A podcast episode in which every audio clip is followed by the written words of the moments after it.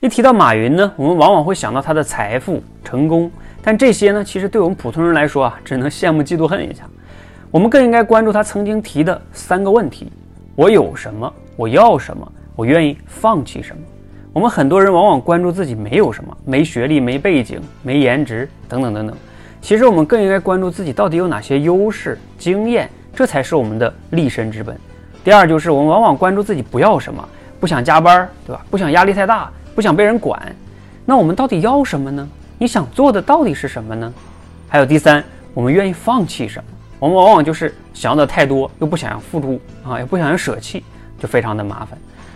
我有什么是你的一个基础，我要什么是你的一个方向，你愿意放弃什么呀？往往才能让你更好的去开始行动。你记住这三个问题了吗？